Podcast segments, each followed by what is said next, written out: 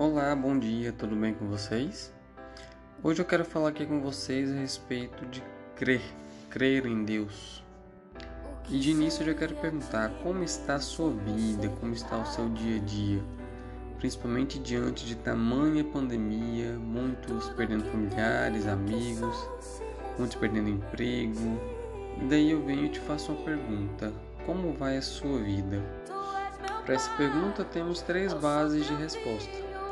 Aquelas pessoas otimistas vão dizer que está tudo bem, está tudo, tudo ótimo, não precisa mudar nada. Que no meu pensamento essas pessoas não estão vendo né, o que realmente está acontecendo. O segundo tipo de pessoa é o pessimista. Ele vai virar e vai te dizer assim, não, está tudo péssimo. Por mim eu morreria para acabar com isso tudo. Ou seja, ele pensa só nele pensa que ele morrendo vai chegar, vai resolver tudo, certo? Vai finalizar o sofrimento do mundo, sendo que está totalmente. O mais que vai acontecer é ele trazer uma dor para a família dele, pela perda, porque além de que também ele vai resolver, né? Ele vai morrer, mas a, as coisas vão continuar do jeito que tá. E, e existe também né, aquela pessoa realista. Ah não, as coisas não vão bem, mas com fé em Deus, perseverança, persistência, sei que tudo vai ficar bem.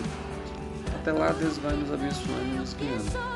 Essa para mim é a pessoa mais sensata, é a pessoa que tem o um pé no chão, né, confia no Deus a quem serve e sabe que nada nesse mundo é maior que Deus, a quem nós servimos. Eu sei que a realidade de muitos está até razoável, mas nem todos estamos assim.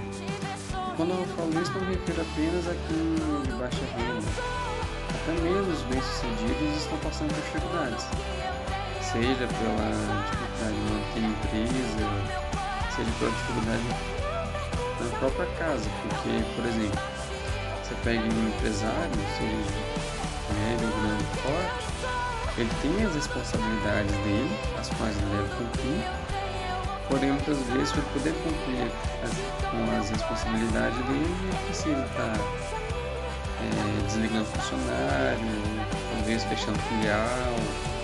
Então, assim, todos estão passando dificuldade, não é só os de baixa renda. E com isso, a gente pode lembrar aqui a história de Pedro, que ele reconheceu o seu estado de, de pecador, né? a ponto de chegar a falar para Deus: Deus, ausenta-te de mim, que eu sou pecador. Só que Deus ele não faz isso. Por exemplo, nessa situação, qual foi a resposta de Deus para ele? Pedro, eu não entrei na sua vida para viver um momento. Eu entrei na sua vida para mudar a história. Ou seja, mesmo que pensamos não somos merecedor, é, Deus não, não, precisa perder seu tempo com a gente. Minha vida para a gente falar, não filho, eu não vim aqui apenas por um momento. Eu estou aqui na sua vida para mudar a sua história. Até mesmo a canção do Fernandinho fala, uma nova história Deus tem para mim. Então isso serve para a gente principalmente nos dias de hoje. Muitas vezes a gente pensa em desistir, tendo que a gente tem que na verdade confiar. Nesse dia mesmo da, da história de Pedro, Deus quis mostrar para ele que não escolhe apenas aqueles que estão de bem com a vida, que são bem-sucedidos.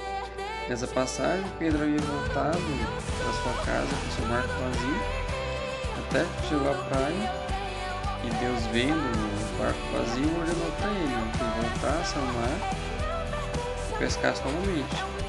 Isso ele, pescador profissional, já há muito tempo pescando, havia pescado a noite inteira, estava ele e seus companheiros todos cansados, mas ele e falou, não, o senhor falou a gente vai voltar.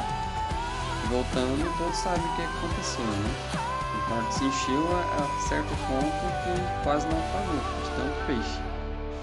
E com isso, com essa história de Pedro e com a, a nossa história hoje, né, o nosso dia a dia atual, a gente pode concluir o seguinte: que Deus ele vem agir em nossas vidas em momentos quais sequer pensamos ser merecedores.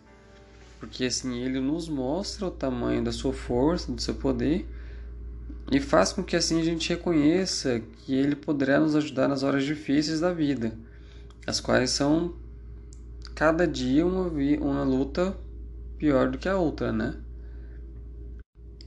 Com isso, a gente tem que ter em mente a seguinte questão: Não importa a situação que a gente vive hoje, a dificuldade que a gente está passando hoje. Nós temos que lembrar do Pai que está sempre ao nosso lado para nos socorrer. Amém?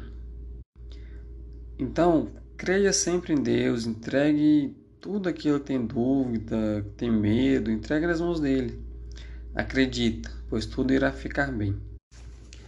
E hoje é essa mensagem que eu quero deixar para vocês, que mesmo diante de toda dificuldade, diante de toda luta, a gente precisa sempre que crer no Deus a quem servimos, né? Que não é um, hino da Jamile. Fala que ele não é um Deus quando é pequeno, mas ele é tão grande que ele é maior que os nossos problemas, maior que os nossos dilemas, é maior do que a gente possa imaginar. Então hoje quero deixar essa mensagem para você. Creia, confia, entregue sua vida, os seus caminhos ao Senhor. Amém? Então tenham todos um ótimo dia, um ótimo mês. Hoje estamos iniciando o mês de fevereiro. Então quero que Deus venha estar abençoando a vida de cada um e que vocês possam estar reconhecendo né, esse Deus tremendo que a gente tem e confiando, pois esse é o princípio da nossa fé. Fica com Deus e tenha um ótimo dia.